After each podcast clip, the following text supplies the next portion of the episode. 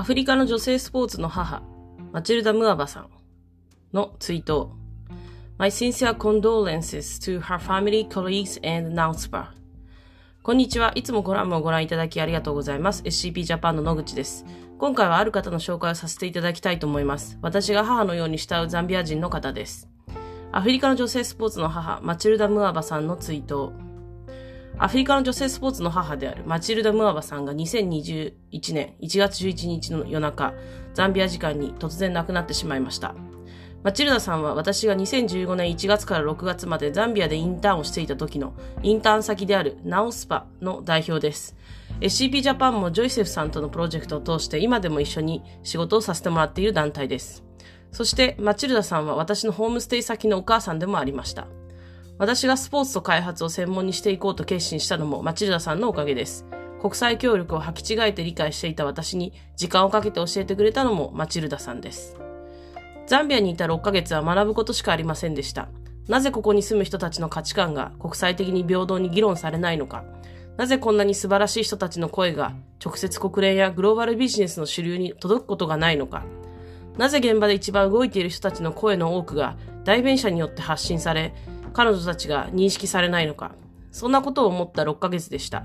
そしていつからかグローバルな議論の中で同じ重さの行為になっていない国々のそれぞれの文化の価値観や素敵なところを学術的にちゃんと発信できるようになりたい。そこで生きる人たちと一緒に発信できる人になりたい。フラットに肩を並べて一緒に仕事をしたいと思うようになりました。私のスポーツと開発に軸足を置いて生きていきたいと思った動機で、その軸は今も変わっていません。道は半ばも半ばですが。そんなきっかけを与えてくれたマチルダさんを忍んで、今私ができることは何かと考えたときに、この場を借りて彼女がどれだけアフリカの女の子や女性たちに対してスポーツを通じてサポートしてきたか、そしてどれだけ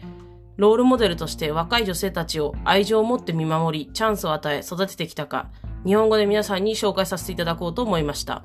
アフリカに住む人たちの声を届けたい。アフリカの人たちの凄さを知ってもらいたい。そんな初心を思い出して書いています。ぜひ、最後まで読んでいただけると幸いです。アフリカの女性スポーツの母、マチルダ・ムアバさんの功績。以下は、ナオスパの記事の全文和訳です。2021年1月11日、ザンビアのルサカにあるレビー・ムアンワサ病院にて永眠。ここにマチルダ・ムアバ氏の約30年のスポーツ現場における実践、組織の運営、啓発活動の功績を記します。2006年にムアバ氏はナショナルオーガナイゼーション for Women in Sports Physical Activity and Recreation ナウスパを共同で設立しました。そして亡くなるまで代表を務めました。ナウスパは市民社会に焦点を当てたスポーツ界、社会における女性の権利をスポーツを通じて啓発する代表的な組織です。ムアバ氏は女性スポーツアフリカネットワークの座長を務め、国際女性スポーツワーキンググループ IWG のアフリカ代表を務めていました。彼女は2004年マンチェスターで開催されたコモンウェルス大会のザンビア代表チームのマネージャーを務めました。また2011年オールアフリカ大会に参加するザンビア代表選手のチームアイデンティフィケーションプログラムを先陣切って進め、アフリカゾーン5ゲームズ、アフリカ大陸の南部の国々の大会のボランティアマネジメント委員会を牽引しました。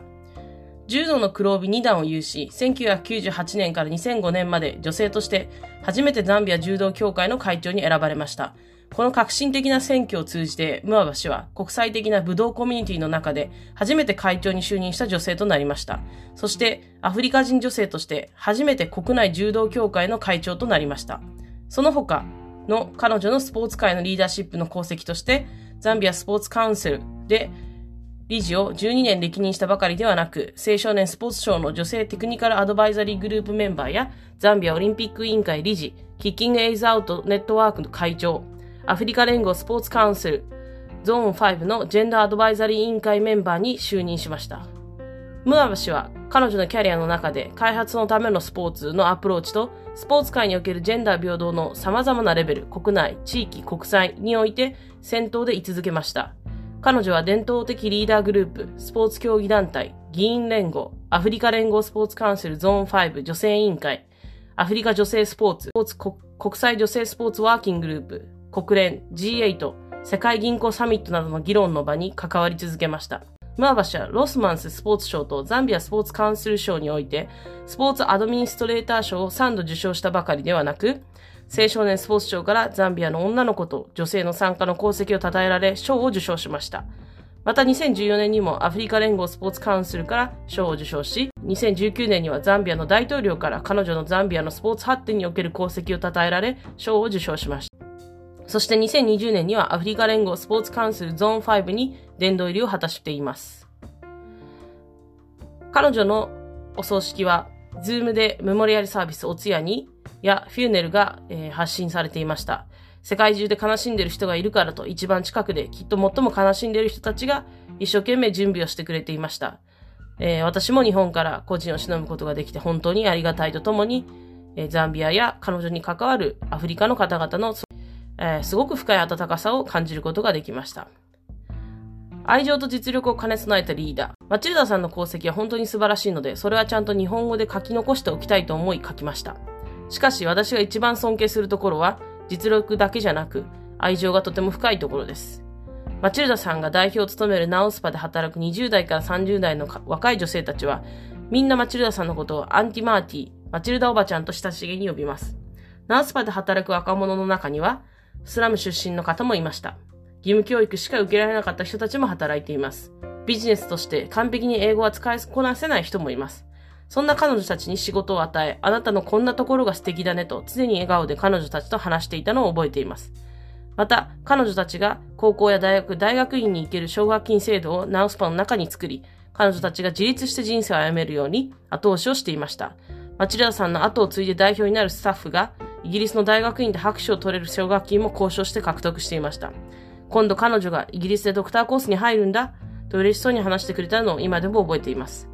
なかなかできることではないと思います。次世代のためにヨーロッパの大学や組織と交渉しきる力も、それをやりきる愛情も、ザンビアの若者たちを本気で考えていたからだと思います。学士、修士、博士の資格がどれほど彼女たちの道を開き、対等に議論する力を与えてくれるか知っていたからだと思います。そして、ナオスパのメンバーも、そんなマチルダさんの思いを受け止め、仕事をしながら大学に通い、いつか大学院にも行きたいんだと夢を語っていたのを覚えています。